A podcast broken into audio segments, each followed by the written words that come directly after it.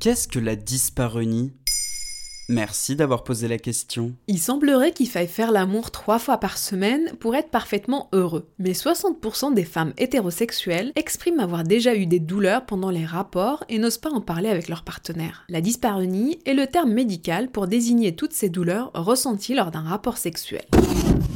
Ces douleurs peuvent apparaître avant, pendant ou après l'acte sexuel. Elles peuvent être ressenties chez l'homme ou la femme. Néanmoins, la dyspareunie est généralement employée pour désigner les douleurs perçues par les femmes. Elle peut être aiguë ou chronique et peut déclencher d'autres troubles sexuels comme le trouble du désir ou le vaginisme. Elle se manifeste comment cette douleur? Il faut savoir que la dyspareunie se distingue en deux catégories. La dyspareunie superficielle, dans ce cas la douleur concerne le clitoris, la vulve ou l'entrée du vagin. Elle peut apparaître dès le début de la pénétration, voire avant la pénétration, et la dyspareunie dite profonde. Dans ce cas, la douleur se déclenche une fois le pénis introduit dans le vagin, puisque les douleurs se manifestent au fond du vagin. Et quelles en sont les causes? La dyspareunie est la douleur qui contient le plus de causes organiques. Les causes d'une dyspareunie superficielle peuvent être liées à des infections comme une mycose ou un herpès, ou des causes allergiques liées à certaines matières ou produits d'hygiène par exemple. Des causes aussi dermatologiques comme le psoriasis ou l'eczéma, et enfin des cancers liés à la sphère urogénitale. Peut-on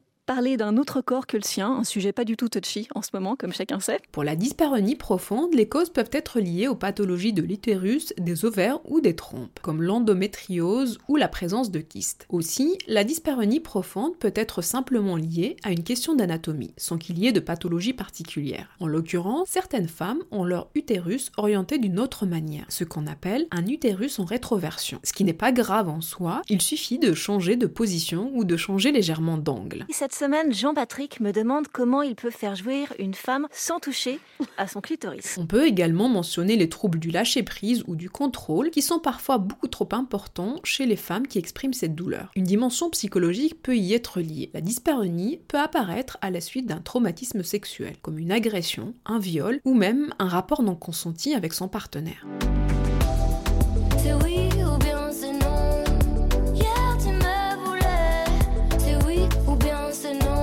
Notons enfin que la dyspareunie peut apparaître en lien avec un système de croyances qui représente la sexualité de manière négative ou culpabilisante chez la femme. Et j'imagine que les conséquences de ce trouble ne sont pas sexy. Alors, il faut savoir que quelquefois, la dyspareunie peut être simplement due à un simple manque de lubrification. Des préliminaires bien lubrifiés peuvent évacuer le problème. Si la douleur est chronique, elle peut pousser à une abstinence sexuelle ou à un corps qui se tord dès les préliminaires. Ne pas hésiter dans ce cas à consulter très vite son gynécologue. Jean-Patrick me demande sur Instagram avec le Covid, ma copine a perdu le goût et l'odorat, puis-je m'abstenir de me laver le pénis? Rappelons que lorsqu'une douleur surgit à la pénétration, c'est la pénétration qui pose souci et non le rapport sexuel. En attendant de trouver la cause et de la traiter, il ne faudrait surtout pas cesser son activité sexuelle. C'est l'occasion de la réinventer pour ne pas perdre la complicité avec son ou ses partenaires.